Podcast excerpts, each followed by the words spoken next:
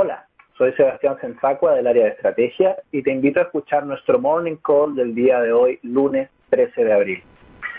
Durante el fin de semana, los principales países productores de petróleo a nivel global alcanzaron un acuerdo sin precedentes en materia de recorte de producción,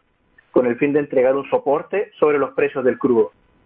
Así, se acordó una disminución de casi 10 millones de barriles diarios, el cual se distribuirá entre los principales miembros de la OPEP, Rusia y Estados Unidos. Por otro lado, en la presente semana, el Fondo Monetario Internacional dará a conocer sus proyecciones para el crecimiento mundial de este 2020, las cuales se esperan sean revisadas a la baja de manera bien fuerte, previendo una caída en la actividad económica global. Al mismo tiempo, comienza la temporada de resultados de empresas en Estados Unidos del primer trimestre, en donde también se estima una importante revisión a la baja en las perspectivas futuras de desempeño de las compañías. Finalmente, el Banco Central de Chile publicó los resultados de la encuesta de expectativas económicas, en donde se resumen las proyecciones de inflación, crecimiento y perspectivas de política monetaria por parte del consenso local. Así, los analistas estiman un alza de 0,2% en el IPC de abril, mientras que para el año en curso se estima una inflación de 3,2%.